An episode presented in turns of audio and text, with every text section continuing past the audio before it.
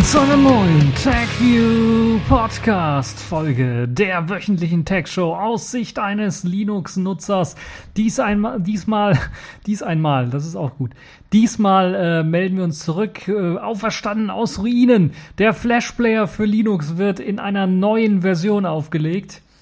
Äh, Haikus Vector Icon Format habe ich mir mal etwas genauer angeschaut. Da gab es einen sehr interessanten Artikel und ich möchte euch ein wenig darüber mal berichten, weil wir so wenig über Haiku gehört haben die letzten paar äh, Folgen. Deshalb habe ich mir gedacht, äh, diesmal muss ich wieder davon berichten. Und natürlich, ich komme nicht drum rum, auch wenn ich das manchmal möchte.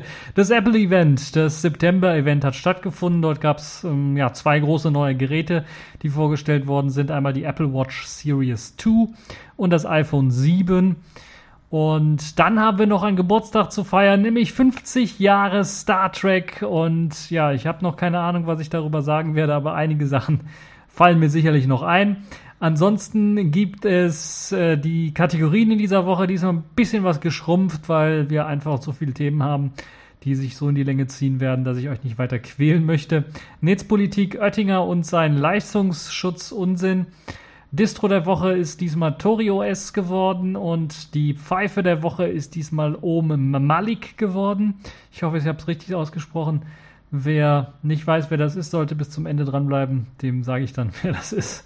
Nun ja, fangen wir aber zunächst einmal an mit dem allerersten Thema. Ja, wirklich auferstanden aus Ruinen. Der Flash Player für Linux wird in einer neuen, in einer neuesten Version released. Und das eben nicht mit einer neuen 11er Version, sondern tatsächlich nach 11 kommt nun Version 23 des Flash Players für Linux heraus basierend auf dem Netscape, äh, Netscape API Plugin, also NP API. Und äh, das, nachdem man, glaube ich, vor ein paar Jährchen, also bei Version 11, einfach gesagt hat, ah, wir machen nur noch Sicherheitsaktualisierungen, da wird nichts Neues kommen. Äh, wie begründet das Adobe jetzt eigentlich? Naja, jetzt wo der Flash Player eigentlich tot ist, äh, macht das eigentlich keinen Sinn, den jetzt nochmal zu updaten. Aber Achtung, festhalten, ähm, Adobe begründet es mit der Sicherheit. Ja, ganz ehrlich. Man hat wohl auch gemerkt, dass man mit den ganzen Sicherheitspatches und das Zurückportieren für Version 11, auf der man ja stehen geblieben ist das letzte Mal, als man den äh, Adobe Flash Player für Linux herausgegeben hat, dass das dann doch etwas schwieriger ist und man eben einen eigenen Zweig für Linux pflegen musste, wegen der Sicherheitsaktualisierung und maintainen musste und hat dann einfach gedacht, hey, versuchen wir doch einfach mal den aktuellen Zweig unter Linux zu bauen und ja, es hat irgendwie funktioniert, scheinbar. Zumindest kann man jetzt Version 23 als Beta-Version bei Adobe Labs, glaube ich, heißt das, herunterladen und dann mal ausprobieren. Wer sich jetzt neue Features wünscht, wird leider enttäuscht werden. Also so Funktionen wie verbesserte Hardwarebeschleunigung oder neuer DRM-Support, der jetzt nicht auf Hall aufsetzt, was ja bei Linux, glaube ich, schon seit fünf Jahren nicht mehr aktuell ist. Äh, der kriegt in dieser Version so etwas leider nicht, aber dafür halt eben Sicherheitsupdates, äh, alle möglichen Sicherheitsupdates, die eben auch mit der Windows- oder Mac-Version äh, auch dabei waren. Und das ist halt eben für den an, einen oder anderen, der auf Flash immer noch angewiesen ist. Ich kann mir das kaum vorstellen. Ähm, es muss die Hölle sein, aber für die ist das sicherlich auch eine Möglichkeit, die ähm, ja, funktioniert. Warum hat Adobe das Ganze jetzt gemacht? Ich weiß es nicht ganz genau. Vielleicht hat man sich gedacht. Das sind aber Dinge, über die darf man nicht diskutieren, die muss man einfach machen. Vermute ich mal sehr stark. Jedenfalls, diese Version kann eben von Adobe Labs jetzt als Beta-Version heruntergeladen werden und wird Sicherheit, mit Sicherheit dann als nächste Version auch released, zusammen mit der Windows- und der Mac-Version. Vielleicht auch ein Vorteil für alle Webdesigner, die jetzt nicht eben noch extra für eine Linux-Abfrage dann gucken müssen, wird da die aktuelle 11er-Version unterstützt, sondern die können dann einheitlich für alle äh, Betriebssysteme dann die Adobe-Version so und so äh, voraussetzen, Adobe Flash-Version so und so voraussetzen, wobei das ja auch immer weniger Leute werden, weil, oder weniger Leute werden sollten, weil sie dann doch eben auf neueren HTML5-Techniken aufbauen ähm, sollten. Nun ja, müssen wir mal schauen, was dann mit dem Flash Player noch wird, wann die Version final dann erscheinen wird, aber zumindest eine sehr ungewöhnliche News, die zum Anfang der Woche so ein bisschen aufgeschlagen hat, wo ich erstmal gedacht habe, hm, Das ist ein bisschen spät für den April-Scherz. Nun ja, aber so ist es nun mal. Der Flash Player für Linux also ist irgendwie wieder zurück. Übrigens bietet Adobe ja auch schon seit geraumer Zeit das P-API Flash Plugin, also das, was für Chromium ausgeliefert wird, auch auf ihrer Webseite an. Also kann man sich das dort auch herunterladen, interessanterweise. Und für die Leute, die zum Beispiel ein äh, Chromium benutzen und kein Chrome, die können sich dann dort auch bei Adobe jetzt dieses äh, Plugin dort runterladen. Falls mal wieder eine Sicherheitslücke ist, findet man das dort, glaube ich, am ehesten, am schnellsten, würde ich mal behaupten. Ja, kommen wir mal von dieser ausgestorbenen Technologie zu einer neuen Technologie, die aus äh, dem Haiku-Lager kommt, nämlich das Haiku Vector Icon Format. Haiku, für die es nicht wissen, der Open Source BOS-Nachbau, den gibt es immer noch. Da gibt es immer noch sehr viele Leute, die dran entwickeln, auch wenn ich da immer weniger von äh, berichte, weil immer weniger, glaube ich, richtige äh, Releases rausgekommen sind. Also das letzte Alpha-Release ist irgendwie, ich glaube, zwei Jahre jetzt schon her. Aber es wird immer noch weiterentwickelt und man kann sich Daily Builds herunterladen, die auch gut funktionieren zum Großteil. Und es gab jetzt äh, vor kurzem einen sehr interessanten Artikel, der sich um das Haiku Vector Icon Format H, kurz HFIF, äh, dann äh, gekümmert hat. Und abseits der ganzen Mainstream-Entwicklung äh, und Betriebssysteme kann man halt immer wieder auch viele spannende und interessante Innovationen dann entdecken. Und dieses Heiko Vector Icon Format ist, glaube ich, so eine äh, interessante Entwicklung. Gerade aus dem BOS-Lager gab es ja dann auch in der Geschichte, kennt man es ja damals schon, sehr spannende Innovationen und kein Wunder, dass man jetzt auch bei Heiko S dort einiges zum Bieten hat, was das angeht. Und wir kennen es ja seit einigen Jahr, Jahren, arbeitet man bereits an einem eigenen Eigenformat für Programme auf Haiku. Äh, vielleicht habt ihr es gehört. Und nun gibt es halt einen sehr ausführlichen Artikel, der einen genauen Blick darauf wirft, wie dieses HFIF-Format aufgebaut ist. Das Besondere ist, dass anders als bei Bitmap, das ist ja quasi der Standard für Icons auf dem Desktop, Windows, Mac oder auch Linux, weil man äh, dort eben die Dateien recht klein halten kann und dadurch auch schnell laden kann, setzt man bei Haiku eben auf ein Vektorformat. Und das Vektorformat hat eben den großen Vorteil, dass man eben da die Icons frei skalieren kann und die eben nicht in der Qualität einen Verlust bieten dann. Ich komme nochmal gleich genauer drauf äh, zu sprechen. Es sieht halt so aus, dass man bei dem Haiku-Vektorformat dann eben nicht auf das große oder etwas schwerfällige SVG-Format, was sicherlich als Standard durchaus bekannt sein sollte, äh, so, setzt, sondern auf ein eigenes Format, das gerade mal so groß ist, dass es sich nicht eben, dass man es nicht separat abspeichern muss, sondern man es auch in den Metadaten zum Beispiel einer Anwendung dann direkt äh, hinein packen kann. Und das ist eben das äh, große, der große Vorteil, äh, den man sich dadurch verspricht. Dieser große Vorteil von Vektordaten im Allgemeinen oder Vektordateien im Allgemeinen ist eben die Möglichkeit, eine Datei einfach ohne Qualitätsverlust auf verschiedene Größen zu skalieren. Das heißt, bei Bitmaps muss man eben dafür mehrere vorgefertigte Größen ausliefern. Eventuell kennt ihr das bei Linux-Distros, hat man dort eben viele schöne Icon-Themes, die in verschiedenen Ordnern für die, verschiedene, für die verschiedenen Größen dann Bitmaps ausliefern, also meistens PNG-Dateien, PNG-Dateien. Der Grund ist ganz einfach, weil eben, sagen wir mal, so ein Bitmap, sagen wir mal 32 mal 32 Pixel, sieht halt eben sehr, sehr pixelig und schlecht aus und nicht scharf genug aus, wenn man das eben auf 256 mal 256 Pixeln aufbläht. Aus dem Grund gibt es halt eben dann diese 32, 32 Pixel Icons als PNG, als Bitmap-Format und dann eben auch noch parallel dazu ein 256er Ordner, wo man dann halt die 256 mal 256 Pixel Bitmaps findet.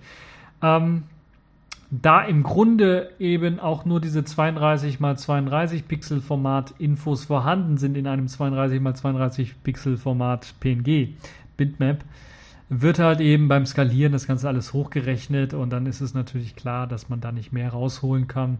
Das ist, äh, glaube ich, braucht man nicht viel von zu erklären, warum es nicht funktioniert. Bei Vektorgrafiken Hingegen speichert man quasi kein Bild ab, wie bei Bitmap, sondern man speichert eine Beschreibung, wie das Bild nun aussieht, bzw. aussehen soll, ab mit Hilfe von Linien, Punkten, äh, Kurven und so weiter und so fort, Verbindungen zwischen denen und Farben und äh, also Farbwerten und so weiter und so fort. Das speichert man alles ab in einer Datei. Das hat den großen Vorteil, dass man halt eben diese Informationen einfach proportional vergrößern kann. Wenn ich also weiß, hier ist ein Punkt, da ist ein Punkt und ich möchte die verbinden und die haben dann eine Krümmung von so und so, damit da eine schöne Kurve rauskommt, habe ich das alles in Zahlen beschrieben in einer normalen Textdatei zum Beispiel. Bei, beim SVG-Format ist es so. Und ich kann natürlich diese Zahlen dann einfach nehmen und sagen, okay, ich möchte jetzt anstatt 32, das ist jetzt zu, ausgelegt für 32 mal 32 Pixel, ich möchte das jetzt auf 256 haben. Also muss ich einfach nur äh, das Ganze mal 256 nehmen. Oder, nee, mal äh, 256 durch, durch 32 äh, nehmen. Dann habe ich, äh, dann habe ich eben, ich hoffe, ich habe jetzt keinen Blödsinn erzählt, dann habe ich auf jeden Fall äh, das Ganze. Also ich muss einfach nur eine Zahl nehmen und dann multiplizieren, damit ich auf 256 Pixel komme. Und das hat den großen Vorteil, dass halt eben die Informationen da sind, die nicht verloren gehen können. Und dann wird es einfach hochskaliert. Das muss natürlich dann berechnet werden. Aber das ist eben der äh, große Vorteil, wenn man da halt eben kein Bild speichert, sondern eine Beschreibung, wie sieht das Bild aus. Und das ist eine mathematische Beschreibung mit eben Zahlen. Und das hat halt eben den richtig großen Vorteil, dass eben die Informationen einfach genutzt werden können, die Zahlen einfach genutzt werden können, um mit einer beliebigen Zahl zu multiplizieren. Und Vektorgrafiken im SVG-Format haben aber den ganz großen Nachteil natürlich, dass sehr, sehr viele Informationen dann auch abgespeichert werden und das eigentliche Bild äh, dann natürlich auch berechnet bzw. gespeichert werden muss äh, nach den Anweisungen im Format selber. Jetzt sieht es auch äh, so aus, da gibt es einen weiteren kleinen Nachteil bei SVG. Ich habe ja bereits gesagt, es ist eigentlich eine normale äh, Klartext-Textdatei. Es wird in einem normalen XML-Standard, werden dort eben die verschiedenen Definitionen abgelegt und Vorteil hat das natürlich für die Änderbarkeit. Das heißt, wenn ich so eine Grafik ändern möchte, muss ich nicht unbedingt einen äh, Inkscape zum Beispiel Grafikeditor für SVG-Dateien, für Vektorgrafiken starten, um mir dann das, den Vektor, das Vektorgrafik dann berechnen zu lassen, sondern ich kann auch einfach in den Texteditor reingehen und die Zahlen dort verändern und dann das Ganze mir separat ausrendern lassen. Das heißt, für die Leute, die einen schwachen Rechner haben, Raspberry Pi oder sowas, da macht es vielleicht Sinn, das äh, separat zu machen, wobei, glaube ich, auch der schwächste erste Raspberry Pi dann mittlerweile mit Vektorgrafiken äh, durchaus zurechtkommen sollte. Aber natürlich hat das, äh, wie gesagt, für die Lesbarkeit einen Vorteil. Nachbar, äh, Nachteil ist halt, die Größe der Datei wächst natürlich dadurch etwas an, weil erstmal mal XML, zweitens dann noch Textdatei. Das wächst natürlich dann ein bisschen was an. Und äh, weil halt eben da eine Beschreibung drin steht und auch das Laden ist natürlich dann nicht allzu schnell. Zudem kommt noch hinzu das SVG, dass man da alles Mögliche in Sachen XML auch noch reinklatschen kann. Also es gibt auch zum Beispiel SVG-Dateien, werdet ihr im Internet finden, wo man ganze Präsentationen mitmachen kann wo hübsche Animationseffekte und so weiter hinzugekommen sind, weil man das einfach in das XML mit reinklatschen kann und dann braucht man halt eben nur, oder teilweise wird er sogar in XML ausgeliefert, weil man es im Browser öffnen kann und SVG ist ja mittlerweile auch im Browser laufen, wird man dann halt eben dann ein Skript ausliefern, JavaScript zum Beispiel, das halt eben diese ganzen Animationseffekte dann durchführen kann und das macht halt das, dieses SVG dann immer noch größer, weil man dann einfach neue Sachen reinpacken kann und so weiter und so fort. Und SVG natürlich diese Vektorgrafiken für alles verwendet, verwendet werden können, für ganze Bilddateien, für Icons, für äh, Logos, für alles Mögliche, für, für zum Beispiel auch, ähm, ihr könnt Vektorgrafiken zum Beispiel auch fürs Erstellen von Zeitungsartikeln oder sowas verwenden. Äh, das funktioniert also auch. Oder HTML-Seiten sogar könnt ihr damit gestalten, wenn ihr denn so crazy seid. Und wie gesagt, Präsentation, also eine ganze Reihe an Funktionen und das alles in einem Format. Und das hat halt eben den großen Nachteil, dass halt immer die Größe der Datei immer eine wichtige Rolle spielt. Und gerade wenn man zum Beispiel Icons auf dem Desktop darstellen möchte, bei Programmen oder bei ähm, Ordnern oder sowas, dann macht es halt schon einen äh, Unterschied, ob ich halt eben eine riesengroße SVG-Datei habe, die ich dann für jeden Ordner einzeln laden muss oder für jedes Icon von Programmen einzeln laden muss oder wenn es eben kleiner ist. Und das H5-Format oder das Haiku Vector, Haiku Vector Image Format macht dies komplett anders. Zunächst einmal hat man sich einzig und alleine auf Icons beschränkt oder möchte sich nur auf Icons beschränken und hat deshalb auch eine Begrenzung für das Vektorformat mit eingearbeitet, dass das halt eben nicht ausufern kann, dass man da nicht tausende Funktionen mit einbauen kann. Also im Heiko Vector Image Format werdet ihr sicherlich keine Präsentation halten können. Außerdem gibt es dann noch eine Beschränkung von Faden. Das heißt, Pfade sind halt diese Verbindungen zwischen zwei Punkten. Äh, die auf 256 ähm, Verbindungen äh, von Punkten äh, mit Hilfe von Linien oder Kurven dann Unterstützung äh, beschränkt sind. Das heißt, es hat, gibt nur 256 Pfade, die ihr benutzen könnt. Für ein Icon reicht das vollkommen aus. Für alles kompliziertere an, an Sachen Bildern wahrscheinlich dann nicht.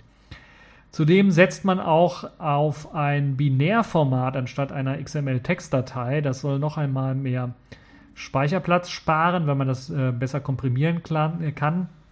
Und das sorgt halt eben dafür, dass diese typische Icon-Größe auf 500 bis 700 Bytes gehalten werden soll. Und das ist so der ideale Wert. Zum einen natürlich weil man dadurch die Dateien sehr schnell laden kann und äh, natürlich dann auch die Berechnung äh, sehr einfach ist, wenn die Datei klein ist. Zum anderen natürlich auch, weil man eben bei so wenig Bytes das Ganze auch in die Metadaten der Datei reinspeichern kann und nicht eine neue Datei dafür anlegen muss, wie man das heutzutage zum Beispiel von Linux-Distributionen eben in dem slash äh, usr slash äh, share slash icons Verzeichnis kennt, wo man die Icons einzeln abgelegt hat und die dann dort abgelesen werden müssen Klar, heute haben wir SSDs, aber bei alten Festplatten, bei alten Systemen mit Festplatten, wofür Heiko ja auch gemacht ist, äh, kann es mal dauern, bis eben der Festplattenkopf dann an einer anderen Stelle ist und je nachdem, wie fragmentiert die Festplatte ist, dann da nochmal ein Icon zu lesen für die Datei, die man, wo man sowieso Metadaten jetzt lesen möchte und so weiter und so fort, macht eventuell keinen großen Sinn. Deshalb hat man sich gedacht, okay,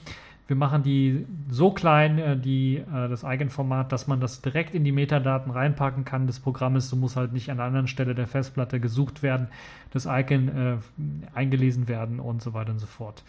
Ja, ähm, große Vorteile, wie gesagt, äh, das eben äh, soll der größte Vorteil sein. Wie gesagt, das Skalieren von 64 äh, mal 64 äh, Pixeln äh, auf 256 mal 256 Pixeln stellt mit diesem Format auch keinerlei Probleme dar. Also ohne Qualitätsverlust kann man einfach hineinzoomen, die Icons größer machen. Das kann man unter Heiko auch bereits schon ausprobieren. Da kann man die Desktop-Icons in verschiedenen Schritten einfach ähm, einstellen und hineinzoomen. Es wird immer eben das gleiche Format verwendet dafür.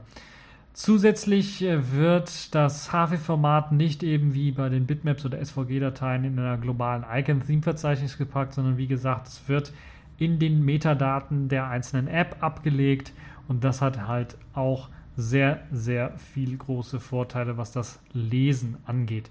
Also insgesamt ein sehr, sehr interessantes Icon-Format. Ich möchte das jetzt hier nicht allzu lang machen, weil der Artikel, den kann ich euch nur empfehlen, der geht noch ein Stück weiter. Neben dieser Einleitung, die im Grunde genommen das ist, was ich jetzt hier auch gesagt habe, gibt es noch ein äh, im Detail beschriebenes äh, Werk, würde ich mal fast schon sagen, das ganz genau auch mit dem Hexeditor äh, aufgedröselt erläutert, wie dieses Format funktioniert, wie dort auch platzsparend gespeichert wird.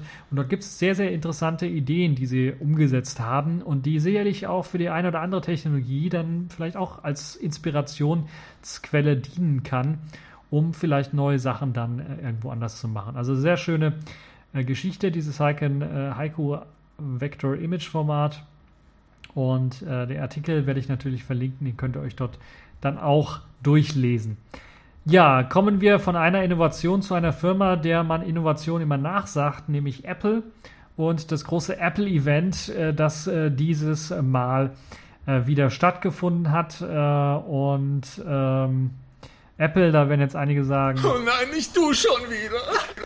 Und ich sage dazu einfach nur,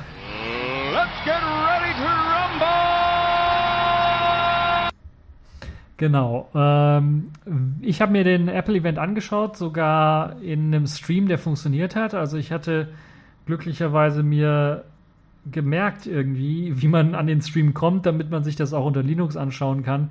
Also wer so ein bisschen HTML lesen kann, wird relativ schnell eine Datei finden. Ich glaube, es ist eine JSON-Datei, die in der HTML verlinkt ist. Wenn man die aufruft, wird man dann den, die Stream-URL finden und die kann man dann VLC geben und VLC kann es dann abspielen. Ich glaube, MPV oder der M-Player, der hat es nicht geschafft, aber VLC hat es geschafft. Und äh, vielleicht lag es auch meiner alten MPV-Version, ich weiß es nicht. Auf jeden Fall habe ich mir den Stream angeschaut und da gab es einige Neuerungen, die vorgestellt worden sind. Zwei große Geräte wurden vorgestellt. Äh, was heißt groß? Äh, zwei populäre Geräte wurden aktualisiert, sagen wir mal so. Und das erste, worüber ich jetzt reden möchte, ist die neue Apple Watch. Apple hat eine neue äh, Watch vorgestellt, eine neue Smartwatch vorgestellt. Äh, Apple Watch Series 2 nennt sich das Ganze, also die zweite Version, die zweite Generation die einiges neuer machen soll. Vor allen Dingen soll sie in Sachen äh, Geschwindigkeit besser sein. Ich, ihr wisst ja, wie ich so von, äh, wie ich so zu diesen äh, Smartwatches stehe. Äh, da würde ich eher sagen, äh, Alter, wenn ich du wäre, du würdest ja lachen in die Kreissäge rennen. Zumindest wenn man so eine Smartwatch äh, braucht. Also ich brauche sowas nicht, ich weiß es auch nicht, aber zumindest ein bisschen was berichten möchte ich darüber. Also die neue Apple Smartwatch soll einen Dual-Core-Prozessor erha äh, erhalten, der 50% schneller sein soll als bei der alten Smartwatch. Das macht auch richtig Sinn.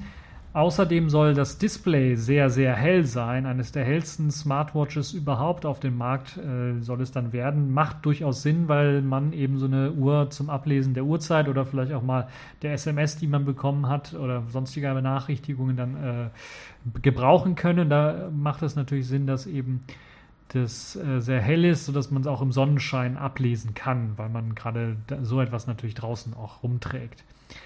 Zudem hat man das Gehäuse nun geändert. Das ganze Gehäuse besteht nun aus einer äh, Keramiklegierung, glaube ich, ist es einfach nur. Und soll auch wasserdicht sein. Das heißt, es ist gerade auch für Sportaktivitäten sicherlich durchaus gut geeignet. Für Schwimmer zum Beispiel, die können da ohne Probleme äh, mit schwimmen. Das wurde auch großartig auf äh, der Präsentation dann demonstriert. Es gibt nun GPS mit an Bord, das heißt, ihr braucht nicht irgendwie über das Smartphone das GPS zu benutzen, sondern könnt das direkt an der ähm, Apple Watch selber machen. Es gibt neue Apps für das äh, Ganze, da wisst ihr natürlich auch, gibt es auch jetzt Apps, da ist natürlich, darf Pokémon Go eher nie, irgendwie nicht fehlen. Äh, kann mir schwer vorstellen, dass man da irgendwie Pokémon Go mitspielen kann, aber das äh, gibt es auf jeden Fall mit der neuen Apple Smartwatch. Und die Routenplanung ist natürlich auch möglich. Dank des GPS äh, hat man wahrscheinlich extra für solche Sachen dann mit eingebaut. Ob die Apple Watch auch jetzt ohne Apple iPhone funktionieren wird, müssen wir mal schauen. Ich hoffe vielleicht, dass äh, man die also so autark dann auch für diese GPS-Geschichten benutzen kann, äh, ohne dass man ein Smartphone vorgepaart haben muss. Es gibt neue Armbänder für die Apple Watch und man hat die ganzen ja, Premium-Modelle, die extra teuer waren und so weiter und so fort quasi eingestellt. Beziehungsweise die Altbestände verkauft man noch von der ersten. Und es gibt also jetzt nur noch ein Modell im Grunde genommen dieser Apple Watch. Und ähm, ich glaube, man hat sogar auch die Größen eingestellt. Also da gab es ja zwei Größen, einmal so eine etwas kleinere und einmal etwas größere. Ich glaube, das hat man auch eingestellt. Es ist also noch eine einheitliche Größe. Ja, sagen wir mal so, die Smartwatch wird erwachsen und Apple hat vielleicht auch gemerkt so ein bisschen, dass nicht dass nicht, äh, dass dieser Markt zwar in Sachen mehr in Sachen Sport hingeht und in Sachen Fitness-Tracking und so weiter dahin geht und äh, man dann das so versucht hat, ein bisschen was auszubauen und man den Hype, der in den letzten Jahren so aufkam, dann doch ein bisschen abgelassen hat und dass es dann doch so viele Leute gibt wie mich, die überhaupt nichts damit anfangen können, dass das äh, keinen Sinn macht, da jetzt noch drei, vier neue Watches in verschiedenen Größen und für verschiedene Anwendungszwecke dann anzubieten. Deshalb hat man da ein bisschen was reduziert. Eine schöne äh, Smartwatch für die Leute, die sich das leisten können, die so etwas haben wollen, die irgendwie einen Sinn dahin, äh, dahinter sehen. Manchmal, ich habe ja so das Gefühl, dass es eher so ein so wie bei den großen Rolex-Uhren oder bei, äh, wie hießen die, G-Shocks damals in der Schule, äh, kann ich mich noch dran erinnern, das war halt so ein, äh, hat man nicht wirklich gebraucht, so eine Uhr, es war halt mehr so ein äh, Statussymbol und ich glaube, das ist so eine Smartwatch jetzt auch. Und gerade wenn man da noch einen Apfel, einen angebissenen dran hat, dann wissen die Leute, oh, da hat jemand viel Geld für ausgegeben, also muss eine gute gute Sache sein, er muss viel Geld haben oder muss gut verdienen, damit er sich sowas leisten kann. Nun ja, also das ist die neue Apple Watch. Ähm, kommen wir mal ein bisschen was zur der dunklen Seite. Den neuen iPhone, das iPhone 7 sieht genauso aus wie die geleakten Bilder und Vermutungen. Das heißt, da haben sich die Leaks wieder bewahrheitet. Es äh, gibt zwei Modelle und eines, das größere, das Plus-Modell, das iPhone 7 Plus-Modell, kommt tatsächlich mit den zwei Kameramodulen daher, die auch schon äh, in geleakten Bildern zu sehen waren. Beide Modelle sind nun wasser- und staubdicht nach der IPS 67 Norm, glaube ich, ist es. Ähm, und sollen dann halt eben auch äh, gegen Wasserspritzer oder mal kurz, wenn ins Wasser reingefallen ist, das iPhone soll es nicht komplett kaputt gehen. Und auch staubdicht soll es sein. Ich glaube, Sand oder sowas. Also in die Wüste würde ich nicht so sehr empfehlen, das mitzunehmen. Es gibt neue Farben. Die Standardfarbe, die vorgestellt worden ist, ist so ein Piano Glossy schwarzes Glas, das so aus meiner Sicht Fingerabdrucksmagnet im Grunde genommen ist. Aber zum Glück hat man auch ein blasses schwarzes Gerät äh, vorgestellt. Also für die Leute, die keine Fingerabdrücke mögen auf ihren Geräten, die können sich das blasse Gerät holen. Also gibt es noch weitere Farben. Ich glaube, diese ganzen Rosé-Gold und so weiter und so fort gibt es immer noch. Kann man sich dort auch holen, aber man hat eben äh, auch wieder Wert gelegt darauf, wie das Ganze gefertigt worden ist. Also äh, die sind ein bisschen was äh, übertrieben, glaube ich, aber zumindest hat man da in Sachen Haptik jetzt auch äh, etwas Neues.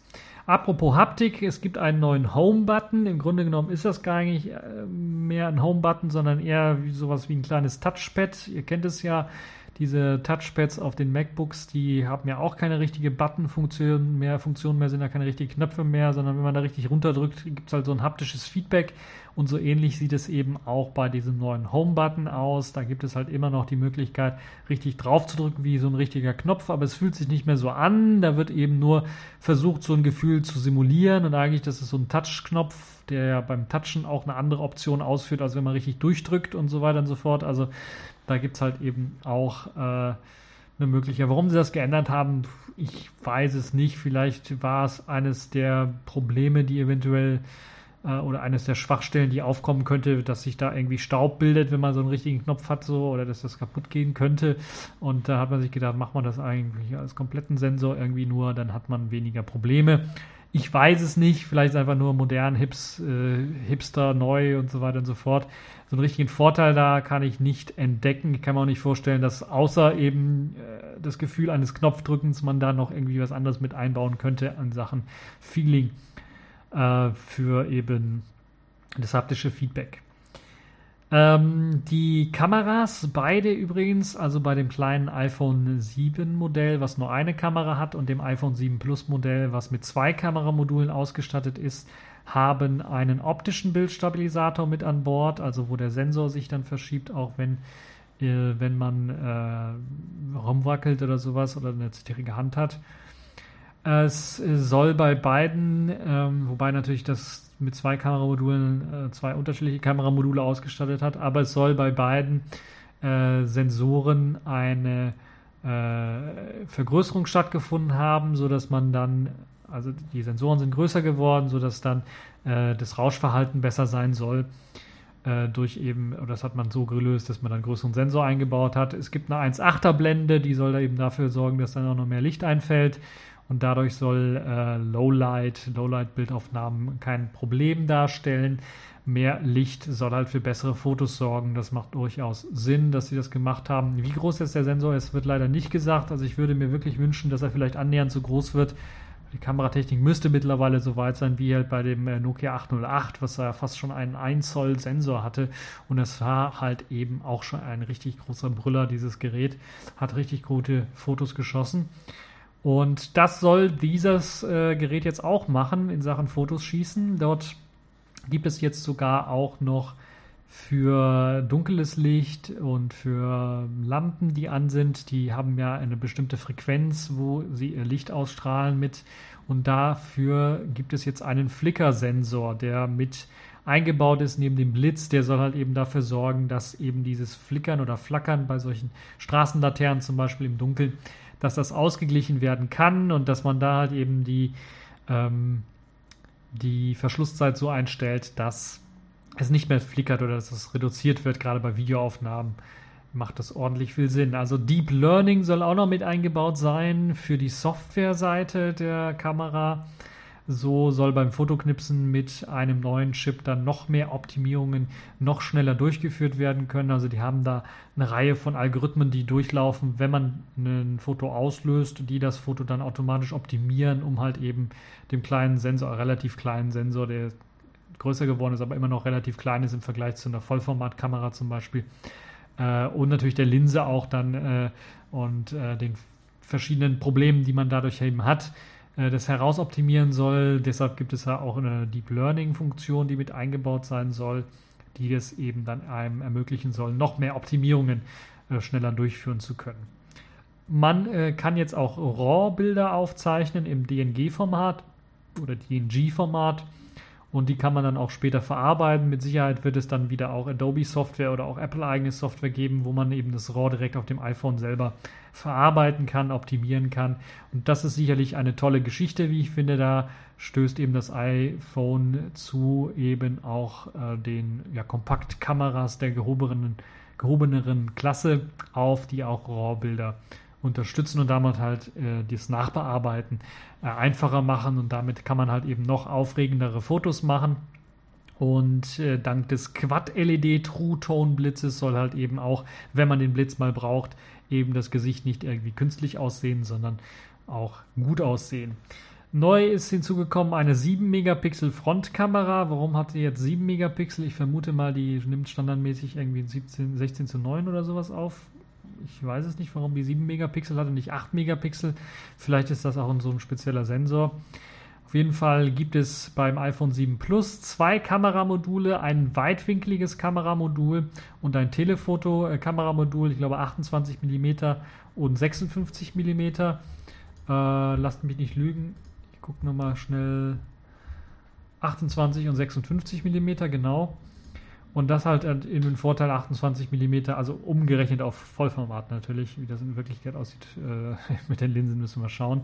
Sorgt halt eben dafür, dass ich äh, ein, ein sehr, ja, fast schon fischaugenmäßigen Weitwinkel habe, um möglichst viel in einem Bild reinzupacken. Oder auch mit dem Tele dann 56 mm dann die Möglichkeit habe, auch hineinzuzoomen, Porträts oder sowas zu machen. Ähm, beides äh, sollen 12 Megapixel Sensoren sein, vielleicht sogar dieselben bin mir nicht ganz sicher. Aber das Schöne an den äh, zwei Kameras ist, dass wie bei anderen Herstellern, die das auch schon gemacht haben, dass man dann auch zoomen können soll. Ist natürlich klar. Aber in dem Fall gibt es halt eben den zweifachen optischen Zoom, weil man halt ähm, vom Weitwinkel auf Tele springt. Aber Apple hat auch daran gearbeitet, den digitalen Zoom besser zu machen und sie versprechen da einen fast verlustfreien zehnfachen Zoom. Ich kann mir das nicht vorstellen, was digitalen Zoom angeht kann mir vorstellen, dass sie da mit so einem iZoom, heißt das glaube ich bei Panasonic und bei Nokia, beim Nokia 808 hat man ja damit auch gearbeitet, dass man quasi nur in den Sensor reinkroppt und dass man dann eben einen äh, Zoom erfährt. Aber wenn eben die Bilder weiterhin 12 Megapixel sein sollen, die da rauskommen beim zehnfachen Zoom, kann ich mir das schwer vorstellen, dass das gut aussieht. Aber es gibt einige Beispielbilder, die ihr euch anschauen könnt, natürlich von Apple gemacht. Das ist, dem muss man nicht immer glauben.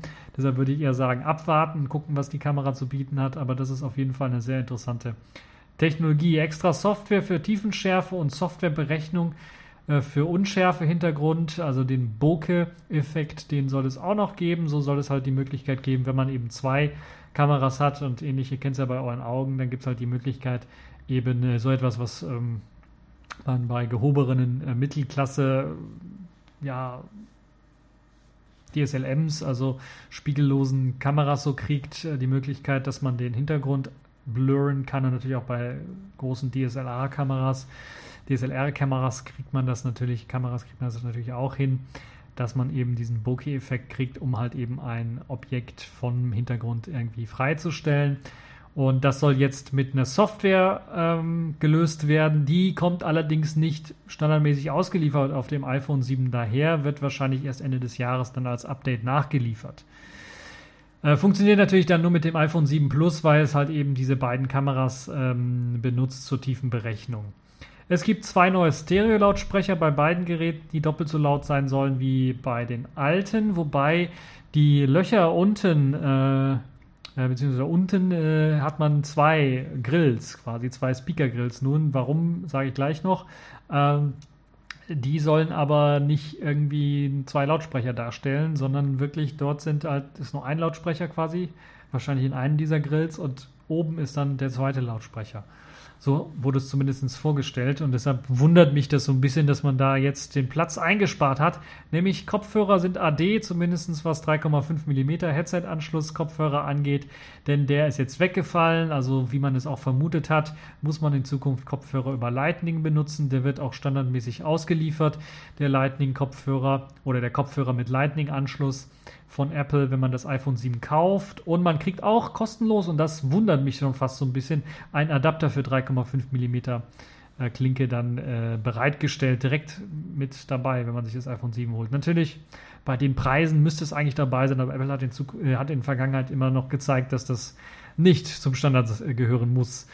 Jetzt fragen sich natürlich einige, ja, ähm, was passiert denn, wenn ich gleichzeitig mit dem Adapter was hören möchte, aber mein iPhone auch laden muss. Ja, da müsst ihr euch einen extra Adapter kaufen. Ihr kennt es vielleicht schon von den äh, MacBooks mit nur einem USB-C-Anschluss, wo man sich extra Adapter kaufen muss. Müsst ihr jetzt für euer iPhone eventuell auch machen, falls ihr so einen Anwendungszweck eben habt. Ansonsten gibt es auch ähm, für die Leute, also man möchte wahrscheinlich die Leute eher pushen dazu, dass man Bluetooth-Kopfhörer benutzt oder die neuen sogenannten AirPods, die von Apple hergestellt worden sind, kabellose Kopfhörer. Wobei mir nicht ganz klar ist, ob die jetzt Bluetooth benutzen oder nicht. Es scheint mir eher ein proprietärer Standard zu sein, den sie da benutzen, weil sie halt eben über einen extra Apple W1 äh, eigenen Funkstandard, der immer unterbrechungsfrei sein soll, äh, palabert haben, also darüber erzählt haben. Und äh, dieser äh, kabellose Kopfhörer, zwei Stück sind es natürlich, sieht so ein bisschen aus wie der obere Teil einer äh, austauschbaren elektrischen Zahnbürste. So ungefähr kann man sich das vorstellen. Gab es auch einige Witze im Netz dazu.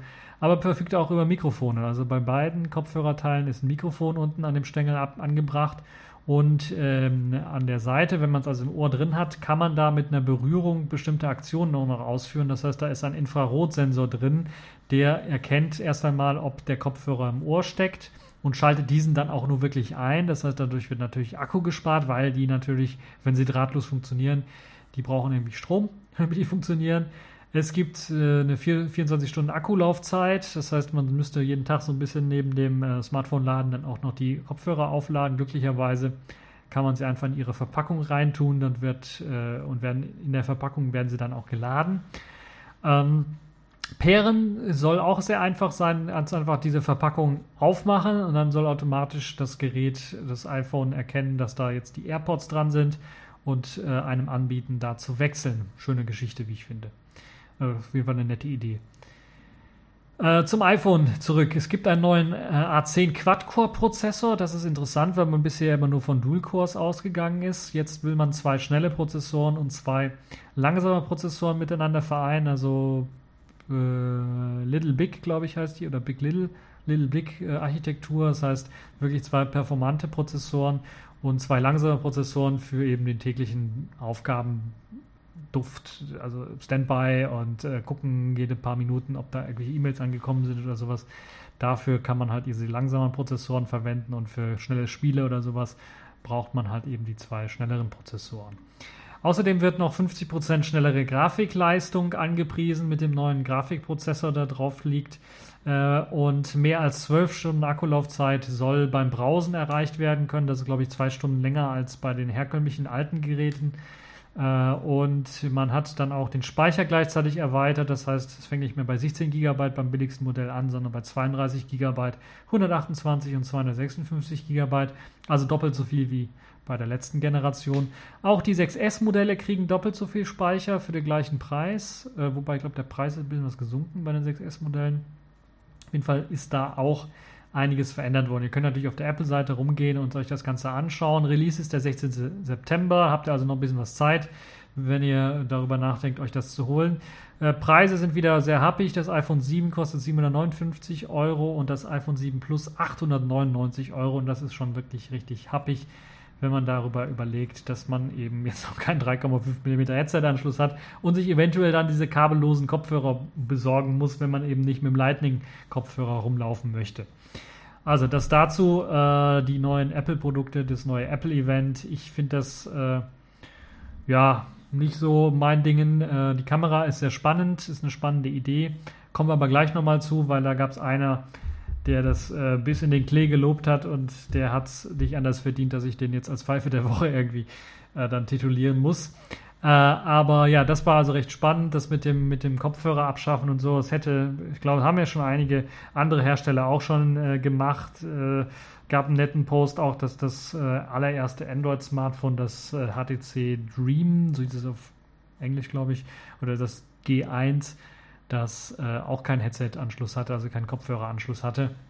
Aber es hätte früher oder später hätte man da irgendwie, hätte eine andere Firma drauf kommen können und wer als Apple hätte dann äh, dafür dann so viel Publicity bekommen und äh, ja, so viel Kritik und so viel auch Anerkennung dafür, dass sie wieder was Neues machen.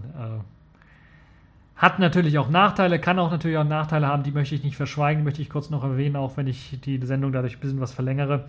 Es gibt natürlich dadurch, dass man jetzt über den digitalen Ausgang, über Lightning geht oder über Bluetooth oder äh, ähnliche Technologien, äh, die Möglichkeit, per DRM dann Einschränkungen zu machen, die man bei einem analogen Anschluss nicht so sehr hat. Und äh, natürlich hat es auch Nachteile für die Leute, die einfach nur ein iPhone an eine Musikanlage oder sowas anschließen möchten. Das funktioniert nicht mehr, wenn eure Musikanlage kein Bluetooth oder so etwas unterstützt oder kein AirPlay unterstützt. Schade eigentlich. Und äh, ja, hm, was soll man dazu noch sagen? Hoffen wir mal, dass äh, sich das äh, vielleicht dann auch schnell genug irgendwie zu einem Standard entwickelt äh, dieses äh, kabellose, vielleicht auch Apple-Gedönse, dass das vielleicht dann auch, auch benutzt werden kann bei anderen Geräten ähm, und dass wir da dann eben keine Probleme haben, was das angeht. Ansonsten, ja, muss jeder selber wissen, wenn er Apple kauft, gibt er nicht nur viel mehr Geld aus, sondern kauft sich auch eine Extrawurst und muss damit rechnen, dass nicht alles kompatibel ist, nicht alles so funktioniert, äh, wie man sich das vielleicht immer so wünschen würde. Zumindest ist meine Sicht da so drauf ja, fliegen wir los erst einmal in eine andere Galaxie, wenn wir Apple loswerden wollen. Und das hat man sich vor 50 Jahren auch gedacht. Da gab es Apple noch gar nicht. Da ging es nämlich um Star Trek. Am 8.9.1966 flog das erste Raumschiff Enterprise durch die Weiten der Galaxien, wo noch nie ein Mensch zuvor gewesen war. Und ja, das ist jetzt wirklich 50 Jahre her und das wollen wir gebührend feiern mit einem kleinen Anekdötchen zu Star Trek. Äh, wir müssen uns natürlich vorstellen, für die Leute, die es nicht wissen, Gene Roddenberry hat das damals erfunden. Gene Roddenberry war damals Polizist, also kein typischer äh, Fernsehautor oder Buchautor oder sowas. Hm, könnte fast schon sagen, so wie J.K. Rowling, Rowling hat er einfach aus dem Nichts einfach mal äh, was erschaffen, hat er viele Sachen auch erschaffen. Es gibt ja noch weitere Science Fiction von ihm äh, die es ja auch teilweise in Serien geschafft, äh, geschaffen hat. Aber Star Trek war halt eben so der große oder größte Durchbruch von ihm, weil er eben die Möglichkeit gehabt hat, sich zusammen mit einem anderen Kollegen mh, zusammenzutun und die sind dann beide zu NBC marschiert und dort wollte eigentlich niemand, haben ihr Konzept von Star Trek vorgestellt, ihr allererstes.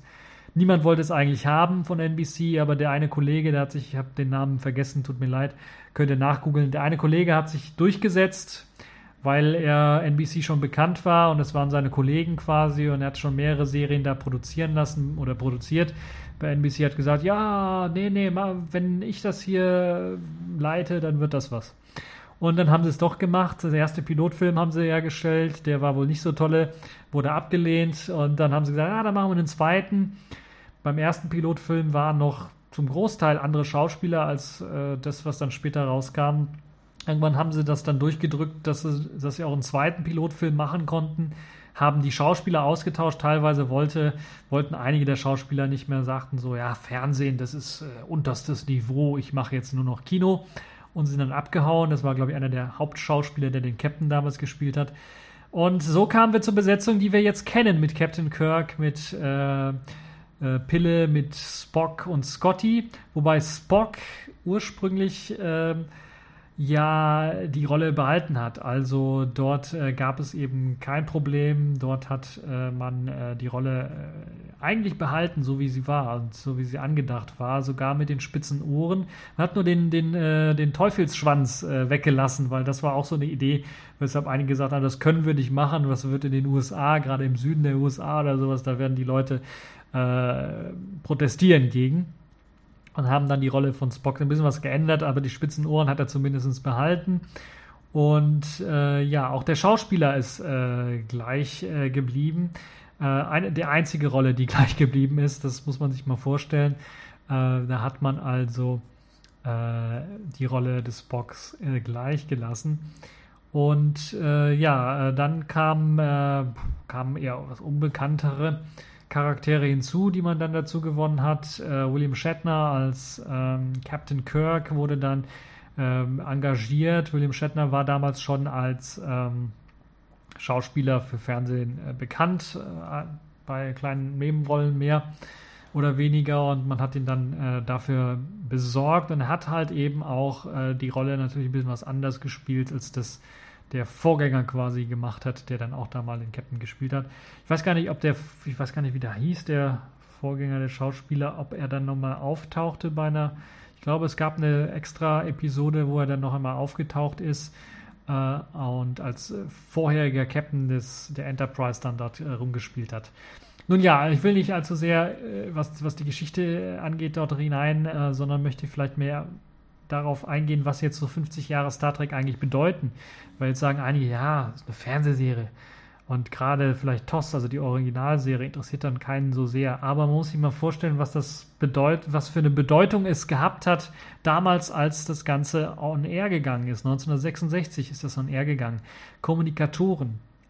Heutzutage haben wir alle ein Handy. Damals hatten wir in den 90ern Club-Handys, die genauso aussahen wie die Kommunikatoren oder teilweise genauso aussahen wie die Kommunikatoren. 1966 gab es so etwas nicht. Da war man froh, wenn man eine Telefonzelle hat und in einigen Ländern war man froh, wenn man überhaupt ein Telefon zu Hause hatte, um äh, kontaktiert zu werden. Äh, einige erinnern sich vielleicht noch an äh, Ein Herz und eine Seele. Äh, kann ich auch nur empfehlen. Sehr lustiger ja, Comedy, würde man heutzutage sagen. Äh, wo eben äh, Ekel Alfred sein kein Telefon zu Hause hatte und dann auf die Straße auf, in die Telefonzelle gehen musste, wenn er mal telefonieren wollte.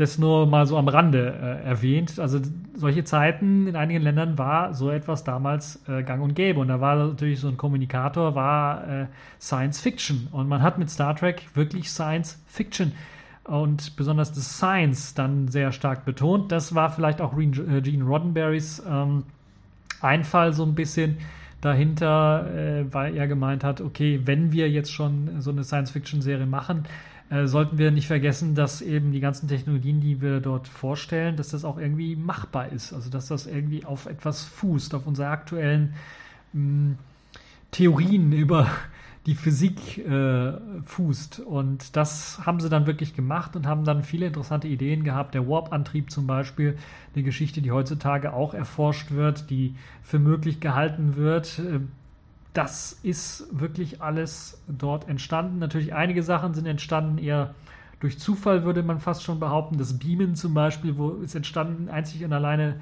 deswegen, weil man nicht das Geld gehabt hat, dafür jedes Mal Landungen äh, grafisch äh, ja, aufwendig projizieren zu können. Man muss sich vorstellen, damals hat man mit Modellen gearbeitet, mit Enterprise. Das erste Enterprise-Modell war, glaube ich, aus Pappmaché oder sowas, Pappmaché oder sowas. Und man hat das dann zu einem Plastikmodell oder sowas umgebaut oder und äh, ja, das war alles schon ähm, nicht einfach damals. Computereffekte oder sowas gab es dann nicht richtig oder konnte man so für eine Fernsehserie sowieso nicht einkaufen.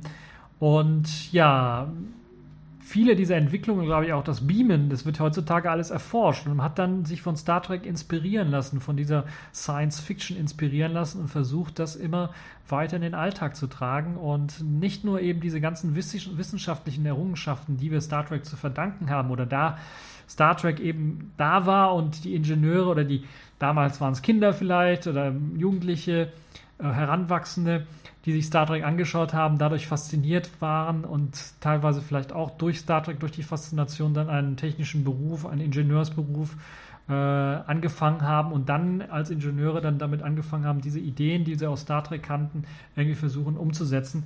Das war sicherlich eine oder ist eine sehr große Errungenschaft, die Star Trek geboten hat. Die Idee, die Vision, äh, etwas umzusetzen. Und diese, neben diesen ganzen wissenschaftlichen Errungenschaften, die Serie ja auch zum Vorbild für viele Ingenieure und Entwickler gemacht hat, gab es natürlich auch, und das war für damalige Verhältnisse beinahe revolutionär, dieser humanistische Ansatz von Gene Roddenberrys Zukunftsvision einer Idylle, einer idealistischen äh, Gesellschaft, einer humanistischen Gesellschaft, äh, die nicht mehr von Nationalstaaten und Konflikten und Diskriminierung zwischen den verschiedenen Kulturen äh, geprägt war, sondern wo jeder miteinander irgendwie gelebt hat, ausgekommen ist, wo die Menschheit vereinigt war. Das muss man sich auch mal vorstellen. Das war damals in dem Jahr 1966, wo der Kalte Krieg herrschte, äh, wo er am heißesten war, würde ich mal fast schon behaupten, war das schon eine Revolution und war das schon eine Zukunftsvision, die fast unheimlich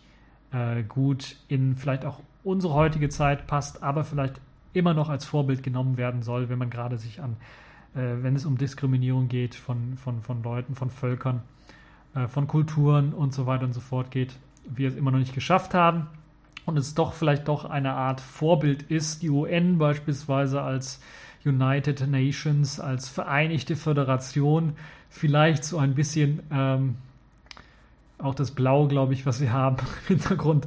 Aber das ist jetzt ein bisschen was weit hergeholt. Aber es ist natürlich eine eine Geschichte, die sicherlich nicht nur Techniker, Techniker interessiert, sondern vielleicht auch so ein bisschen irgendwann mal äh, uns Menschen selber interessiert oder interessieren sollte. Ich erinnere an die ISS, die jetzt im Weltraum rumschwirrt, mit einer beachtlichen Geschwindigkeit um die Erde saust und die eben auch von allen Nationen oder von vielen Nationen, Weltraum, ähm, äh, Weltfahrer-Nationen äh, dann unterstützt wird und da hochgebracht worden ist. Es ist noch nicht, sind noch nicht alle Länder, wir haben noch nicht äh, irgendwie eine vereinigte, eine vereinigte Erde. Es gibt immer noch Flecken der Erde, die im Konflikt stehen miteinander, in starkem Konflikt stehen miteinander. Aber Star Trek hat es geschafft, eine Zukunftsvision, gerade auch damals zur damaligen Zeit natürlich eine Idylle, eine Zukunftsvision zu schaffen, die man anstreben wollte einfach. Und dahin, das sollten wir nicht vergessen, das sollte teilweise auch noch, auch wenn es bei den neueren Star Trek-Episoden dann doch mehr um Technik ging, ganz ehrlich zugegebenermaßen, und vielleicht auch mehr Konflikte mit reingespielt haben, TNG, Next Generation, ähm, dann natürlich auch Deep Space Nine und Voyager vor allen Dingen. Äh, Voyager interessant, da spielt Diplomatie natürlich auch eine richtig große Rolle. Und ähm, ja, dieses, dieses idealistische Welt ist da so ein bisschen verloren gegangen, das, was Gene Roddenberry vielleicht auch so ein bisschen gefördert hat, vielleicht. Ähm, aber trotzdem ist die Idee dahinter noch nicht komplett verloren gegangen und die Idee dieser ganzen Geschichte ist, glaube ich, das, was die Serie auch ausmacht. So, genug Lobhudelei fürs 50 Jahre Star Trek. Einige werden sowieso schon wissen oder genug gehört haben, wie wichtig Star Trek war für die Entwicklung der Technologie, aber vielleicht auch der Gesellschaft so ein bisschen. Äh, wobei natürlich das nicht der größte Einfluss war, da gab es andere Sachen, aber zumindest so ein klein wenig hat es die Welt verändert und das ist eben das, weshalb man es ehren sollte, 50 Jahre Star Trek. Und äh, ja, äh, genauso wie man halt eben diese erste Serie produziert hat, die Kinofilme, die danach kamen und die anderen Serien, die darauf aufgebaut haben, gibt es noch eine weitere Vielzahl von weiteren Serien, die in diesem Universum spielen und sogar oder in deren Sinne äh, spielen und die es geschafft haben, dann eine Fanbase zu bekommen.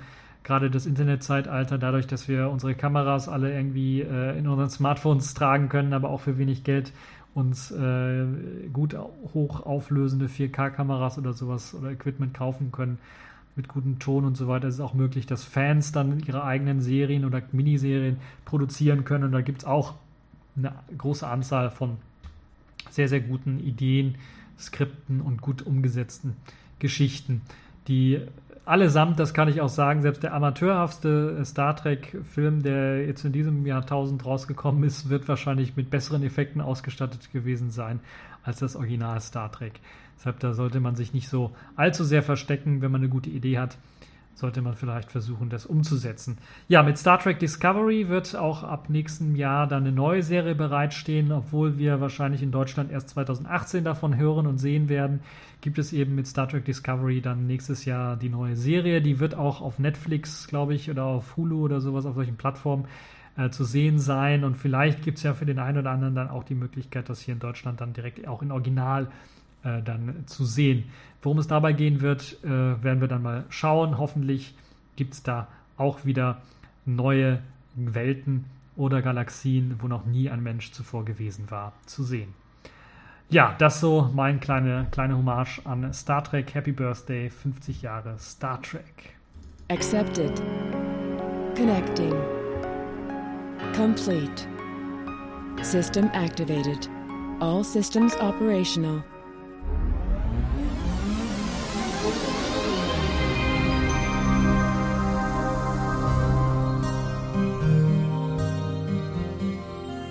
Ja, kommen wir zu den Kategorien in dieser Woche und da gibt es eine ganze Reihe von interessanten. Fangen wir zunächst einmal an mit, ähm, ja, womit fangen wir eigentlich an? Fangen wir, glaube ich, an mit Netzpolitik. Der Oettinger, der Günther Oettinger, äh, unser Spezialexperte in Sachen Neuland in der EU, kommt mit einem neuen konkreten Vorschlag für das Leistungsschutzrecht in der EU daher. Ja, richtig, das Leistungsschutzrecht. Das Erfolgsmodell aus Deutschland wird nun vom besten Politiker aus Deutschland in die EU getragen. Wie könnte es dann anders sein? Lol. Ja, so könnte es auch durchaus sein, dass man in Zukunft nicht mehr zu Presseberichten mit ihrer Überschrift verlinken können darf, weil halt eben das Leistungsschutzrecht eine Lizenz dafür verlangt, die man bezahlen muss an den ursprünglichen Autor der, des Artikels. Sprich, Artikel teilen über soziale Netzwerke könnte sich komplett ändern, wenn man keine Vorschaubilder oder Überschriften mehr anzeigen darf. Stellt euch mal vor, Facebook, habe ich gehört, benutzen einige. äh, Google Plus oder Diaspora, was ich ja sehr gern benutze. Wenn ich da einen Link poste, kriege ich nicht nur den Link, sondern kurze Zeit später wird ein Vorschaubild zur Webseite generiert und die Überschrift mit den ersten Zeilen des Artikels auch noch angezeigt. Und das soll in Zukunft, wenn ich das kommerziell zumindest machen würde, was kosten. Das würde auch heißen, wenn Facebook so etwas macht, was sie automatisch machen, wenn ich auf meiner Facebook-Seite oder meiner Google Plus-Seite oder sowas, äh, wenn ich da so einen Link reinposte, dann wird automatisch diese Vorschau erzeugt. Nun bin ich ja kein kommerzieller Anbieter, aber Google, Facebook, das sind kommerzielle Anbieter. Müssten die also in Zukunft dafür bezahlen? Sehr gute Frage. Also dieses ganze Linksgedönse und diese ganze Leistungsschutzrecht wirft so viele Fragen auf, mehr als sie natürlich beantworten kann. Und wir haben ja schon hier in Deutschland das Leistungsschutzrecht, was überhaupt keinen Sinn macht, weil ich glaube, Google hat jetzt eine Generalvollmacht bekommen für eben dieses Zeug, die müssen nichts bezahlen, um ihre Links dann weiter auf Google News äh, zu posten. Äh, da hat es also nichts getan, ganz einfach aus dem Grunde, weil natürlich die ganzen Verlage gesehen haben, okay, wenn ich dann jetzt hier nicht drin bin bei Google News, dann klickt mich keiner an. Dann können so von den zehn Sachen, die ich geschrieben habe und den 90 Prozent der Sachen, die ich brauche, um Geld zu verdienen, also Werbung, die eingeblendet wird, äh, führt das nicht dazu, dass ich irgendwie Geld verdiene oder mehr Geld verdiene. Bringt also nichts. Und ganz richtig, natürlich hat der Oettinger dann auch äh, betont, dass Anbieter dann zahlen müssten, wenn man lediglich die Überschrift eines Artikels darstellt. Und natürlich hat der Oettinger in diesem Zusammenhang auch von intelligenten Überschriften und Leistung geredet. Das heißt, wenn da irgendwie, äh, also es ist sowas von unklar, was er damit meint. Gerade beim Oettinger das Wort Intelligenz in den Mund zu nehmen, das ist schon ein Ding, ne? Das ist schon ein Ding der Unmöglichkeit. Aber gerade eben auch dieses äh, also allein die Überschrift reicht schon. Und allein dadurch, dass man halt eben sich vielleicht auch aus, draus ausopten könnte, ist so eine Sache, die auch dem Oettinger gegen den Strich geht, weil dann müsste man auch Schadensersatz bezahlen. Weil man dann natürlich auch die Marktmacht missbraucht, Google oder Facebook, wenn sie dann halt eben nicht mehr zu den großen Verlagen, die eben Gebühren jetzt verlangen, Lizenzen verlangen für Leistungsschutzrecht, wenn man nicht mehr dazu verlinkt. Das wäre dann wieder ein Marktmissbrauch, den man wiederum äh, sanktionieren müsste. Und das würde mit anderen Worten bedeuten, man möchte Google, man möchte Facebook, man möchte alle irgendwie dazu bringen, dass die Leistungsschutzrechte, dass sie Lizenzgebühren dafür bezahlen. Das ist also der Sinn hinter der ganzen Geschichte. Und ähm, alleine schon für das Indexieren einer Seite, was Suchmaschinen ja ebenso machen, soll eine Gebühr bezahlt werden, laut Oettinger. Und das ist schon ein sehr, sehr großes Ding, weil wie könnte man denn jetzt, wenn ich meine kleine eigene Circs oder äh, Jesse-Suchmaschine habe und dort Indexierung von Webseiten betreibe, wie könnte man dann äh, ja, sich darum herummogeln oder sagen, dass ich jetzt hier nichts Kommerzielles damit mache und dafür keine Gebühr bezahlen müsste, wenn ich diese Suche zum Beispiel anderen zur Verfügung stelle und vielleicht zum Beispiel bei Google oder MetaGear oder was auch immer dort einspeise. Andererseits wäre es zum Beispiel für Google auch schädlich, einfach eben die Verlage rauszunehmen, wie ja bereits schon gesagt. Das heißt, die können da also auch nicht drumherum. Also ein Gesetz gerichtet gegen Google im Grunde genommen, Gibt es natürlich noch andere Anbieter, aber das ist laut Oettinger auch gegen iPhones und Tablets und Facebook gerichtet. Oh Gott. Also Neuland pur. Nun wird es richtig abstrus, würde ich mal behaupten. Äh, das ist aber halt eben, da äh, kann man einfach nur sagen. Wer sich ins Internet begibt, kommt darin um. Das, das ist wohl auch das Motto von Oettinger.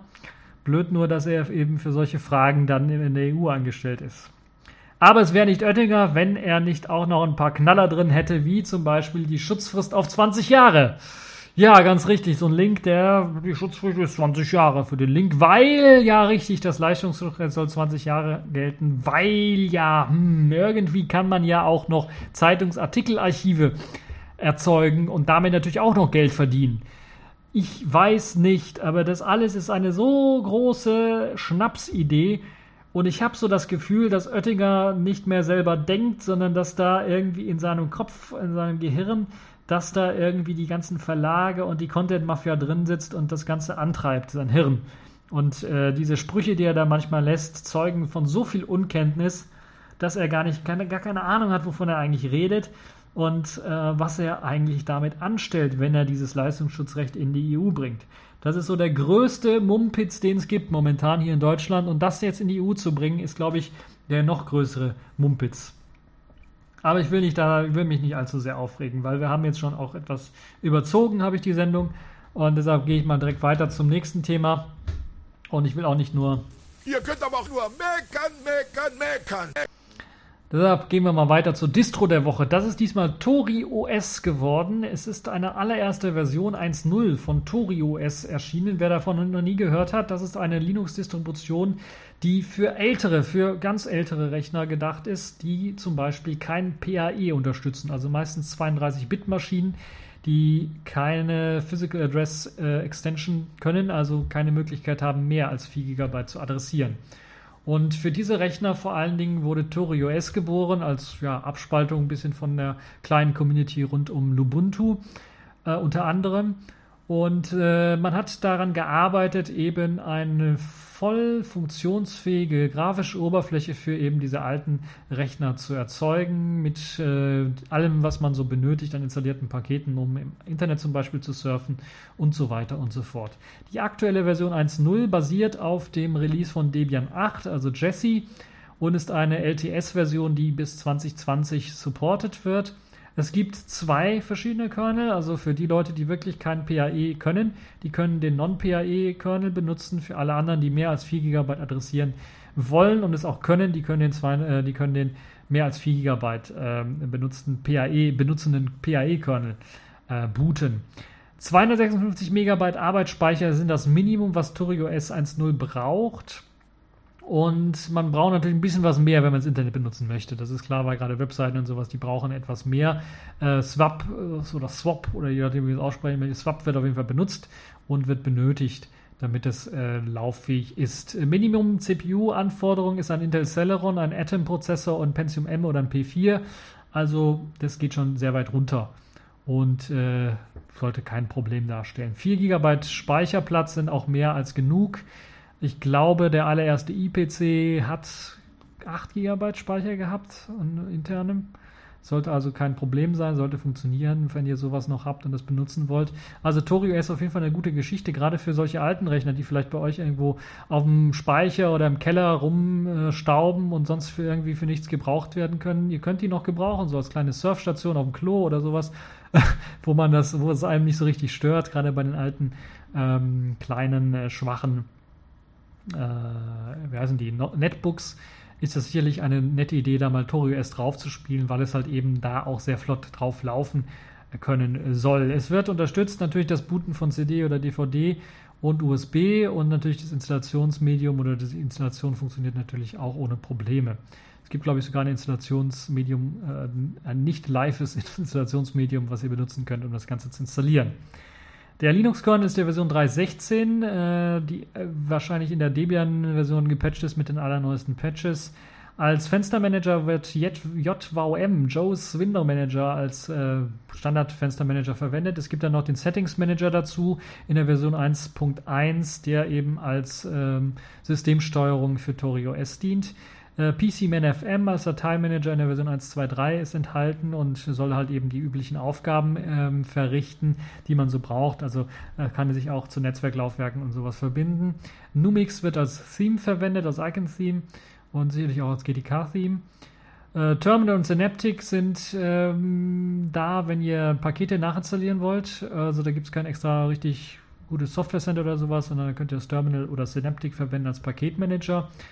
Und die Standard-Tasks oder die, die Herausforderung oder das, was man äh, durchführen möchte, standardmäßig nach der Installation, das wird im Menü angeboten. Da kann man also eine Reihe von Sachen einfach nachinstallieren, die man eventuell braucht, Office, äh, Video und so weiter und so fort ja, einige Sachen sind auch schon vorinstalliert für Nutzer, die ihr eigenes System aufbauen möchten. Die können aber natürlich auch ein sehr minimalistisches System äh, bekommen und können dann halt eben es selber aufbauen. Und das ist, glaube ich, auch eine der Dinge, die ToriOS so stark machen, dass man da halt, also ähnlich wie bei BodiOS vielleicht, wenn ihr das kennt, man sich selber dann sein System zusammenklicken kann und seinen Lieblingsmusikplayer, äh, Videoplayer und so weiter alles selber installieren kann. Es gibt ein paar Known Issues, also ein paar Probleme. Ich würde jetzt mal sagen, keine so richtigen Probleme, aber die könnt ihr euch auch mal anschauen. Der Download von ToriOS. Ich werde natürlich das Ganze verlinken zur ToriOS Webseite, zum News-Eintrag. Dort gibt es einen Link zu den Release Notes, die ich gerade so ein bisschen vorgetragen habe. Und ansonsten gibt es auch noch die Möglichkeit, ToriOS zu unterstützen, falls ihr das wollt. Und auf jeden Fall eine schöne Distribution jetzt als Version 1.0 zum Testen. Kommen wir mal zur Pfeife der Woche. Das ist diesmal Om Malik geworden und damit schließt sich der Kreis so ein bisschen wieder was zu Apple, weil das ist ein ähm, äh, Journalist von äh, oder der für The New Yorker geschrieben hat und hat dort einen Artikel rausgebracht. With the iPhone 7, Apple changed the camera industry forever. Und genauso beschissen, wie sich der, die Überschrift anhört, äh, so beschissen fühlt sich das auch an, wenn man sich das Ganze durchliest denn das ist wirklich ein sehr, sehr starkes Stück, ein sehr, sehr starkes Stück, wo man fast die behaupten könnte, er hätte äh, ja einen Gehaltscheck von Apple bekommen. Auf jeden Fall ist das so eine Geschichte, äh, wo ich mir dann manchmal die Frage stelle, wenn so solche Artikel erscheinen und das auch vermehrt manchmal von Journalisten. Au, weia. Also, da sage ich nur, wenn Idioten fliegen könnten, ja, dann wäre hier die Luft schwarz.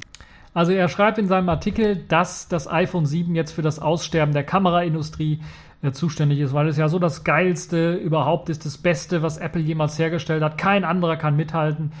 Ähm, also die, die Euphemismen, die kennt ihr ja schon. Das ist wirklich ein Artikel, der es in sich hat. Er sagt auch noch mal ein bisschen was zur Technik.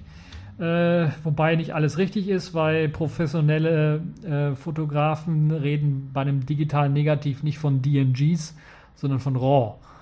Und DNG ist ein Format, äh, in das man eben RAW-Bilder abspeichern kann. Ähm, aber das nur so am Rande. Bokeh hat er zumindest richtig erklärt, halbwegs.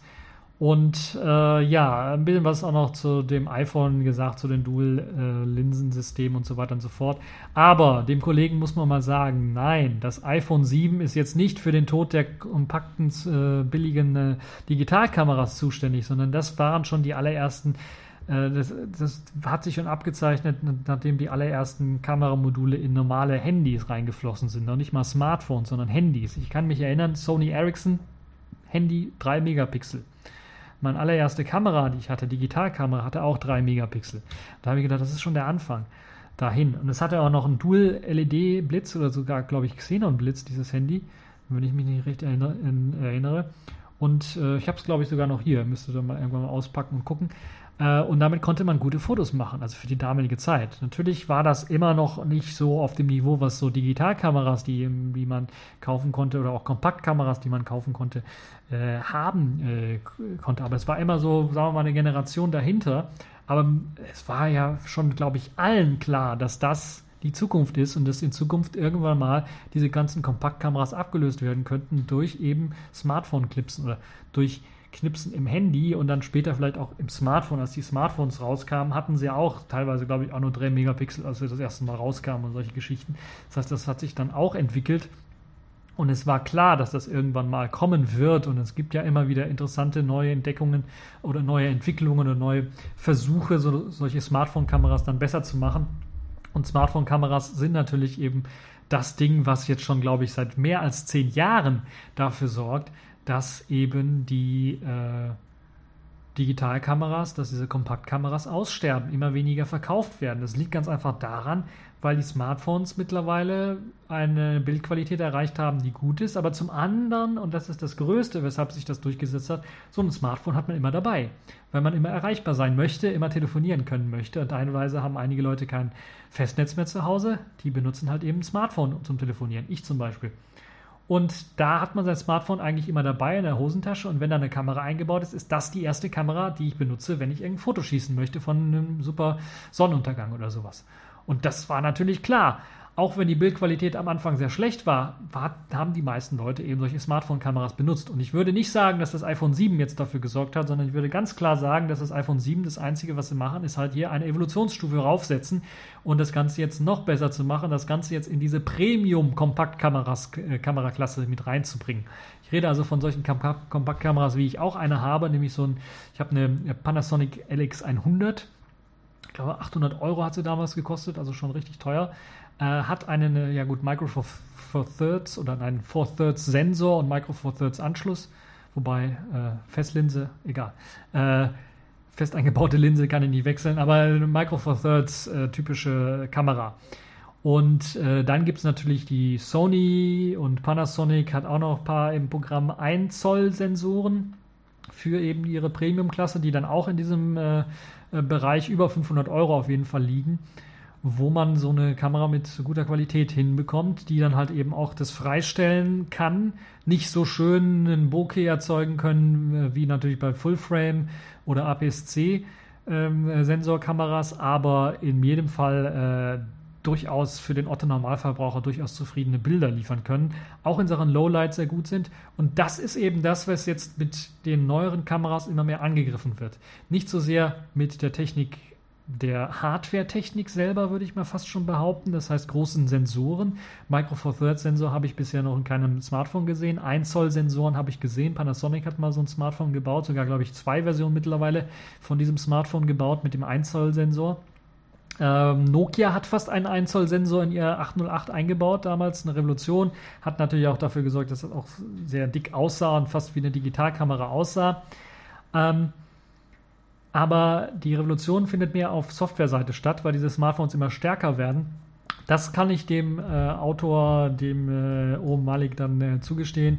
Die Software wird immer besser und die Software ist teilweise in, in Smartphone-Software muss sie natürlich mit viel, viel mehr Problemen kämpfen, weil man halt eben viel, viel kleinere Kameramodule hat, Kamerasensoren hat, viel, viel mehr äh, Stör- oder Signal-to-Noise oder Noise hat und Signal-to-Noise-Ratio äh, herausfiltern von eben den äh, Störsignalen und so weiter und so fort. Da muss viel, viel mehr Intelligenz mit drinstecken. Und dadurch, dass man eben so leistungsfähige Smartphones hat, wo teilweise doppelt oder dreifach so schnelle Chips drinstecken, als das, was ihr in großen DSLRs oder auch in den äh, Premium-Kompaktkameras habt, das oder allgemein auch den spiegellosen äh, Kameras habt, dass da natürlich dann auch Berechnungen durchgeführt werden können und Sachen herausgefiltert werden können, nachdem man das Foto gemacht hat, äh, was eben äh, auf solchen Geräten nicht immer möglich ist. Klar ist, momentan ist es noch nicht so, aber man greift diese Sektion langsam an. Nachdem man die Kompaktkameras, glaube ich, komplett alle geschluckt hat, greift man das jetzt an. Man greift so ein bisschen auch die Vorteile dieser Kompaktkameras an mit den Zweikameralinsen oder Zweikamerasensoren, wo man eben Weitwinkel und Tele hat, wo man also einen Zoom kreieren kann, der nicht nur digital und schlecht ist, sondern der auch ein bisschen optisch ist. Äh, diese Funktion, da hat man im zweifachen Zoom hat man dann schon ein bisschen was. Ähm, so Premium-Kompaktkamera, meine hat glaube ich 3, 3,5-fachen Zoom. Also das ist nicht weit voneinander entfernt, was das angeht. Also man greift den Markt auf jeden Fall an. Aber äh, ja, die groß, größte Revolution findet in der Software statt, weil man halt eben so viel Processing Power hat, dass man da wirklich alle möglichen Optimierungen machen kann, um Lensflare-Effekte rauszufiltern, um äh, die, die, die Lins, äh, weil die Linsen ja meistens auf den Kameras meistens sehr schlecht und sehr klein und fettig und sowas ist, um das Ganze dann irgendwie auszubeulen, um das Ganze besser zu machen, das Bild besser zu machen. Da hat man also schon eine, jede Menge äh, Gehirnschmalz reingesteckt, um mit solchen kleinen, kleinen Kamerasensoren mehr rauszuholen, äh, mehr Licht auch äh, irgendwie nutzen zu können.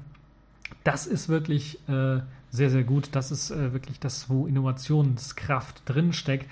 Aber die ganzen Kamerahersteller, die müssen jetzt nicht sagen oder nicht kurz vor der Pleite stehen mit dem neuen iPhone 7. Das muss man ganz klar sagen. Das hat, glaube ich, zu Recht die Pfeife der Woche des Omalik. Äh, die großen Kamerahersteller werden nicht pleite gehen, weil jetzt ein iPhone 7 rausgekommen ist. Weil ein iPhone 7, so gut wie es ist, so ein kleiner, pickliger Sensor, der wird niemals einen Full-Frame-Sensor äh, ablösen können. Auch wie gut die Software das Ganze optimiert. Man wird es hinterher auf einem großen Monitor, ich habe jetzt hier einen 2K-Monitor, wenn ich einen 4K-Monitor hätte oder vielleicht irgendwann mal einen 8K-Monitor, man sieht es, man sieht den Unterschied deutlich und auch in Lowlight sieht man den Unterschied. Man sieht ein anderes Rauschverhalten, man sieht vielleicht überhaupt kein Rauschverhalten bei der, äh, bei der digitalen Spiegelreflex oder bei eben einer spiegellosen, äh, kompakt, äh, super HiFi-Kamera äh, wird man das vielleicht auch nicht sehen. Aber bei einem kleinen äh, Sensor vom iPhone 7 wird man das Rauschen sehen müssen, weil das ist einfach die Physik. Es geht nicht anders. Das ist das eine. Das andere ist natürlich auch, es wandern immer mehr manuelle Funktionen natürlich rein in äh, so einen äh, eine Kamerasoftware. Da sind das natürlich alles manuelle äh, Software-Einstellungen, die man macht. Man hat nicht die üblichen Drehrädchen und so weiter und so fort. Man hat noch nicht ganz den Speed raus wie bei den äh, Kameras und natürlich ein großer Nachteil, man hat ein großes Display, vielleicht auch ein helles Display, aber im Sonnenlicht, sagen wir mal ehrlich, da sind die alle schlecht abzulesen. Da macht halt so ein Sucher, auch wenn er digital ist, ordentlich viel Sinn. Und sowas hat so eine Kamera einfach, es hat so ein Smartphone einfach nicht und bietet so etwas nicht. Und egal wie gut die werden, sie werden vielleicht irgendwann mal in die Liga äh, reinstoßen, wo sie diese Premium-Kompaktkameras angreifen können weil das ist ja ganz klar ein Angriffsversuch jetzt für diese Premium-Kompaktkameras.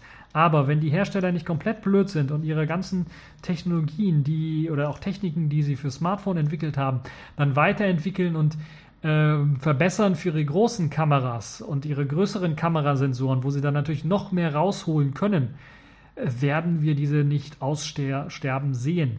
Es werden vielleicht weniger verkauft, das wird klar sein, äh, vielleicht wird auch der ein oder andere Hersteller nicht mehr fünf oder sechs, also Panasonic hat jetzt, glaube ich, fünf oder sechs verschiedene gleiche Kameras mit dem gleichen Sensor irgendwie rausgebracht. Das wird vielleicht in Zukunft nicht mehr der Fall sein, sondern wird sich nur noch beschränken auf drei oder zwei Modelle. Aber es reicht ja vollkommen aus, für den Hersteller zu überleben. Ich glaube also nicht, äh, außer ein Hersteller stellt sich wirklich richtig dumm an. Also ein Hersteller, bei dem ich mir eigentlich nicht richtig vorstellen kann, aber der sich ein bisschen was dumm anstellt, was das Digitale zumindest angeht, ist Leica hier aus Deutschland. Das ist also eigentlich eine Premium-Herstellerfirma, aber was ihre Digitalknipsen angeht, die werden für einen Premium äh, verkauft, aber sie sind es nicht wert. Ganz ehrlich, so muss man es ganz ehrlich sagen. Auch wenn Handarbeit drinsteckt, die Bilder, die rauskommen, sind nicht besser als halt eben eine Kamera, die nur das ein Viertel davon kostet, von dem, was die Kamera ist. Äh, Haltbarkeit ist jetzt was anderes, aber es sieht halt meistens so aus äh, wie beim Smartphone auch und das da sind so die Zyklen, die so ein bisschen annähern bei solchen ähm, ja, Premium-Kameras, so eine wie ich jetzt habe. Ich habe jetzt ein Jahr, vielleicht werde ich noch ein Jahr benutzen. Gibt jetzt schon ein paar erste Ausfallserscheinungen bei der Kamera. Sieht halt so aus, dass die dann auch so im zwei, drei Jahres-Rhythmus dann auch gewechselt werden irgendwann, auch weil die neue Technologie nachkommt und dann ein besserer Fokus oder besseres Bild liefern können. Also, ganz klar, das ist Unsinn. Äh, das iPhone 7 Plus hat nicht die Kompaktkamera äh, oder die Kameraindustrie jetzt für immer geändert. Das ist kompletter Unsinn, sondern das waren die Smartphones, das waren die, das Aufkommen von Kameras in äh, Smartphones oder in, in, in äh, Handys allgemein. Das hat schon die Kameraindustrie geändert. Weil ihre ganzen billigen, diese billigen Kameras, Digitalkameras, die sie damals absetzen konnten, die sind weg. Die müssen, sie müssen jetzt immer mehr in den Premium-Bereich gehen, sie müssen mehr Features anbieten, sie müssen mehr Funktionen anbieten, HDR, äh, Panorama, alles Funktionen, die auch im Smartphone kommen. Sicherlich gibt es da Synergieeffekte, das heißt, eine Innovation, die im Smartphone, in der Smartphone-Kamerasoftware irgendwie kommt, die wird auch teilweise übernommen in den anderen Kameras, sie wird teilweise weiterentwickelt, natürlich bei beiden und sie, es entwickelt sich und ich glaube nicht, dass äh, wir in Zukunft alle nur noch mit unseren Smartphones Fotos schießen werden, äh, sondern es wird immer noch einen Platz geben für richtige Profikameras und für Leute, die einfach eine bessere Bildqualität haben wollen, die man auch sehen kann. Nicht nur im Video, nicht nur im Bild, sondern halt eben auch daran, wie der Benutzer die Kamera benutzt. Und da wird es immer noch Unterschiede geben und es ist also nicht der Tod der Kameraindustrie, oder der Kameras, die hier beschwört wird in dem Artikel. Deshalb glaube ich zu Recht die Pfeife der Woche, der Omalik. Äh, äh, er sollte nur mal drüber nachdenken, was er da geschrieben hat, weil das ist Unsinn, Blödsinn. So, das war es denn jetzt aber auch wirklich. Ihr seht, ich habe eine richtig lange Sendung gemacht, eine Stunde 20. War einfach so viele Themen. Ich habe äh, ein paar Themen auch äh, rausgelassen. Äh, TechView Vlog, dort habe ich zum Beispiel Selfish der Woche so ein bisschen angesprochen gehabt, ganz kurz. Und äh, ja, hoffen wir mal, dass es äh, in der nächsten Woche nicht so lang wird und äh, dass es nicht so heiß wird. Und das war's für diese TechView Podcast Folge und bis zur nächsten Folge.